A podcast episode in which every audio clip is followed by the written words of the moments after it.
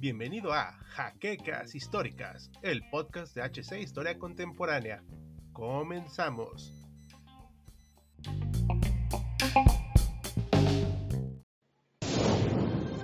Bienvenidos a HC Historia Contemporánea, la página histórica por excelencia.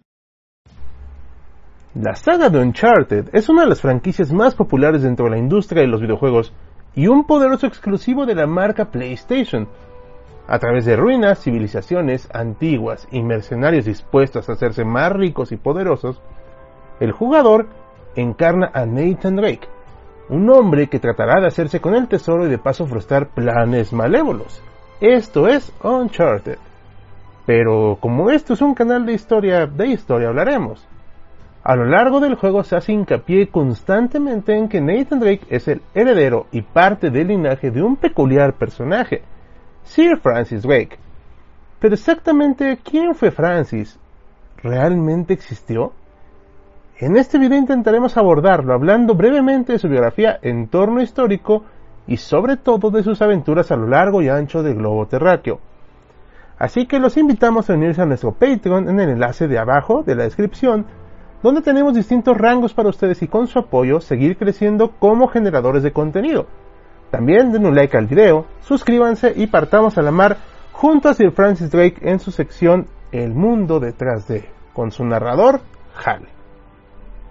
Vayamos a lo básico, su nacimiento. Francis Drake nació en 1540 en un pueblo inglés llamado Tavistock. Fue uno de los 12 hijos de la familia Drake que era granjera y protestante, algo que tomó relevancia en los años siguientes. Sin embargo, no podemos hablar de este personaje sin hablar de los problemas de Inglaterra, en específico en la era de la dinastía Tudor, con el monarca Enrique VIII. Si de algo se le conoce es por las múltiples uniones y desuniones matrimoniales que tuvo con diversas mujeres, como Ana Bolena, Ana de Cleuris, Juana Seymour, Catalina Parr, Catalina Howard y por supuesto Catalina de Aragón. Estos caprichos del monarca desencadenaron diversas cuestiones y consecuencias dentro de su reino y de todo el país en general. Una de estas fue su grave disputa con la Iglesia Católica. Esta cuestión real tuvo sus comienzos cuando el monarca que estaba casado con Catalina de Aragón se obsesionó por Ana Bolena, por lo que quería desestimar su unión con Catalina y casarse con su nuevo querer. Ese ímpetu por un nuevo matrimonio se vio potenciado al no poseer un heredero varón a quien otorgarle la corona.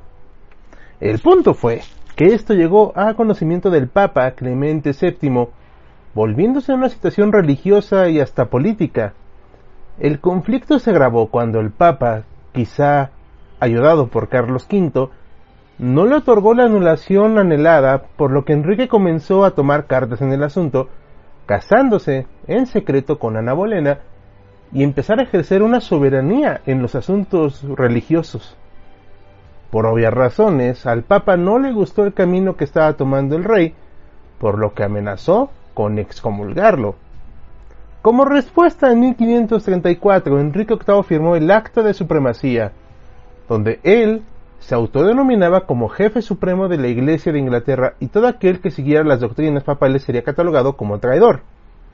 Lamentablemente, las estrictas medidas no solo fueron hacia la Iglesia Católica Romana, sino también a la Iglesia Protestante. Esto provocó que los Drake en 1549 huyeran de su pueblo natal y se ocultaran en la localidad de Kent. A estos hechos se les conocen como la revuelta de Buckinghamshire y Oxfordshire. Es en este lugar donde el joven Francis Drake empieza a trabajar con un marinero comerciante y aprende todas las habilidades del oficio poco a poco, ganando más y más reputación entre los distintos marineros. A los 20 años, Francis fue nombrado capitán, y los siguientes años de su juventud los compartió junto a su primo, el famoso John Hawkins, con numerosas aventuras por distintos puertos y ciudades, casi siempre africanas y americanas, dedicándose a la hoy cuestionada esclavitud. En este tiempo visitó por primera vez las colonias españolas. Se sabe que en ese primer viaje visitó ciudades como Cartagena de Indias y lo que hoy conocemos como Venezuela, y múltiples poblados centroamericanos. La esclavitud fue todo un éxito lucrativo por lo que Drake partió hacia numerosos viajes para poder hacerse de más dinero, poder y, por supuesto, reputación. Evidentemente, al ser el tráfico humano un negocio tan lucrativo, muchos imperios se agolparon en las costas africanas para poder conseguir un poco de este pastel. Por lo que Drake desde muy joven se vio involucrado en constantes peleas navales, batallas fieras con navíos portugueses o españoles y por supuesto piratas. Nuestro personaje no solo sobrevivió a estas hazañas, sino que mostró su valor como capitán y líder nato, por lo que poco a poco se fue destinando navíos a su nombre. Uno de los conflictos más famosos que tuvo se dio en el año de 1568 en las costas de San Juan de Ulúa, en Veracruz, Nueva España. El desastre dentro de la expedición de seis buques de John Hawkins había comenzado desde que pasó por la isla de Cuba, ya que fueron sorprendidos por una tormenta que derribó y dañó severamente sus embarcaciones. Ya débiles, decidieron embarcar en San Juan de Ulúa para reparar sus naves y de paso conseguir un poco de dinero aunque había tensiones entre Inglaterra y España, lo cierto es que no había una guerra todavía declarada. Pero una flota española, al mando de Francisco Luján, empezó a disparar y a tomar rehenes. Francis Drake apenas sobrevivió por los pelos, pero desde ese entonces se cuenta obtuvo un odio masivo a los españoles. Francis y John intentaron que la corona británica ejerciera cartas en el asunto, aunque todo fue en vano ya que la entrada marítima de John Hawkins había sido ilegal. A partir de 1569, Francis Drake empezó a dirigir sus propias expediciones, aunque las primeras no fueron precisamente exitosas. Sin embargo, poco tiempo después logró obtener la llamada patente de corso, un documento expedido por las naciones para los navíos autorizados que pudieran atacar naves enemigas y empezar a trabajar para el país, o sea, piratas oficiales. Y en pocas palabras, esto significaba para Drake permiso para matar españoles, situación que no tardó mucho en ejercer ya que en 1571 arribó a los mares de Panamá y venció a unos navíos españoles que patrullaban la zona. Cabe recalcar que muchas veces Francis hacía tratos con los franceses con el fin de lograr más victorias por encima de sus rivales españoles.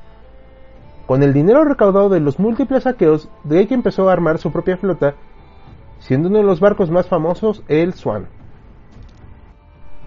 Para 1572, en su quinta travesía hacia las Américas, Drake tuvo como objetivo principal atacar una ciudad en Panamá titulada como nombre de Dios.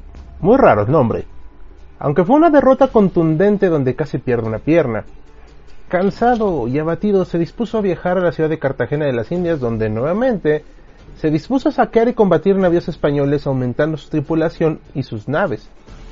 Rencoroso por su derrota en Panamá, decide volver al lugar con el fin de conseguir una revancha, pero consiguió al menos un botín enorme, aunque perdió dos de sus hermanos quienes lo habían seguido en su aventura. Hagamos otro breve paréntesis para hablar de la situación inglesa y española. Tras la muerte de Enrique VIII en el año de 1547, lo sustituyó Eduardo VI para después llegar al trono María I de Inglaterra, quien se casó con Felipe II. Con la muerte de María, se llegó a un punto de quiebra entre España e Inglaterra, ya que no había dejado heredero alguno y fue su hermana Isabel I y no Felipe quien sería cargo del trono de Inglaterra. Después de esto, Isabel I empezó a fomentar la iglesia anglicana en todos los ámbitos del país, haciendo que Roma, que estaba del lado de la corona española, se distanciara cada vez más de la corona inglesa hasta el punto de la enemistad. España, al ser aliado del papado, rompió relaciones con Inglaterra. Aquí entra la reina de Escocia María Estuardo, quien huyendo de su país, ya que era considerada católica, se refugió en Inglaterra de ese entonces, desencadenando un conflicto entre la religión inglesa y la religión romana. Los conflictos geopolíticos alentados por la religión e intereses económicos provocaron un constante roce entre las naciones. Pero ahora regresemos a Drake y sus constantes saqueos, que no pasan desapercibidos para la corona española ni la inglesa. Para evitar una guerra que ya se estaba sintiendo en el horizonte, Drake fue apartado de la piratería y del mar por un tiempo, mientras tanto, por ese periodo se dedicó a estudiar nuevas zonas de ataque en contra de los españoles, ya saben, para aprovechar el tiempo. El 13 de diciembre de 1577, Drake partió desde Plymouth hacia las costas caribeñas, a través de un nuevo navío, la Golden Hind. Los españoles al darse cuenta de la nueva introducción de Drake a costas españolas, crearon una armada con el fin de capturar al corsario inglés, la cual estuvo a cargo de Diego de Guzmán y Diego Herrera, quienes partieron desde Guatemala en su búsqueda. Sin embargo, esa primera expedición no fue exitosa, pues Drake en ese momento se encontraba en las costas de Canadá, aunque poco después viajó a California. Después de esta lucrativa expedición, ya que pudo capturar numerosos botines, volteó a ver hacia Asia, un lugar no tan explorado por él, por lo que en sus próximas travesías viajó a numerosas islas como Java. Volvió a Inglaterra después de tres años estando en el mar, siendo el primer inglés en dar la vuelta al mundo.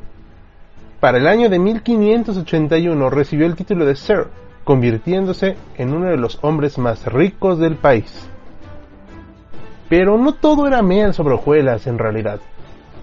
Corriendo el año pero de 1585, los españoles, hartos de los ingleses, deciden arrestar y capturar todo navío inglés que estuviera merodeando las costas españolas.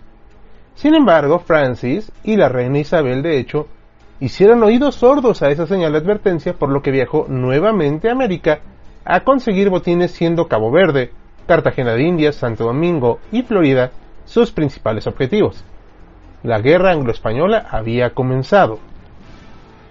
Los españoles ya hartos empezaron a fortalecer numerosas ciudades y la creación de la Armada Invencible fue uno de sus objetivos, tras un intento de Drake de atacar Cádiz.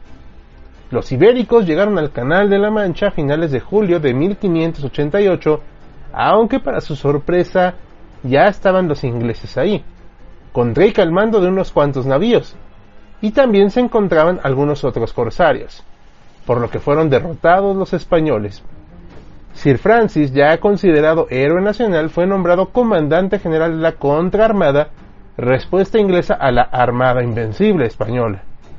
Con lo cual buscaba tocar a sus rivales, pero sin éxito real, por lo que abatido regresó a su país natal. Sin embargo, para 1595, Sir Francis emprendió una nueva expedición a América, acompañado de su primo John Hawkins, con el fin de mermar el poderío español en el Nuevo Mundo aunque la derrota lo persiguió al perder numerosos hombres en una batalla acontecida en Gran Canaria. Derrotados y cansados, los ingleses intentaron encontrar tierra firme para abastecerse, pero los españoles ya estaban informados de la contienda de las Islas Canarias, por lo que se decidieron a desplegar numerosas patrullas marítimas para poner fin de una vez por todas a la leyenda de este personaje. En Arguineguín, los españoles descubrieron a unos hombres de la embarcación de Drake por lo que los capturaron y posteriormente los interrogaron. Francis y John Hawkins para noviembre de 1595 estaban arribando a la ciudad de San Juan en Puerto Rico, persiguiendo un poderoso botín que había salido de La Habana, sin saber que los españoles ya estaban enterados de su llegada. El 22 de noviembre, mientras Drake y sus compañeros se encontraban cenando en su navío, las balas de cañón se incrustaron en sus paredes matando a múltiples amigos suyos, y uno de ellos fue su primo, Hawkins. Un golpe que le dolió bastante a nuestro personaje. Para el 25 de noviembre dio por perdido el botín y se dirigió nuevamente a Cartagena solo para darse cuenta que la ciudad se lleva fuertemente custodiada. Abatido y herido en el orgullo, volvió a Panamá dejando una zona de destrucción a su paso, despojando víveres de numerosas poblaciones, adentrándose en las selvas, aunque si llegara a ser suficiente, ya que los españoles estaban prevenidos y mandaban a desalojar las poblaciones donde Drake podría atacar. También las enfermedades se hicieron patentes dentro de la tripulación, misma que alcanzó al famoso corsario. Pero todavía no se dio por vencido e intentó atacar la ciudad Nombre de Dios un 8 de enero de 1596, aunque para el 15 se dio cuenta de la magnitud de la derrota que había sufrido pensando que ya todo estaba perdido. Y así fue. Sir Francis Drake falleció un 7 de febrero de 1596 en las costas de Panamá, a causa de la disentería, producto de haber tomado agua en mal estado. España había ganado la guerra. Y bien, historiadores, nuestra travesía ha llegado a puerto seguro, poniendo fin a nuestro viaje en la vida y obra de Sir Francis Drake. Esperamos que les haya gustado el video y si fue así no olviden en darle un like y apoyarnos con su suscripción. Sin más por el momento, nos despedimos Hal en la narración con un guion y edición de Noah Detective. Nos vemos en la siguiente edición de El Mundo detrás de. Hasta la próxima.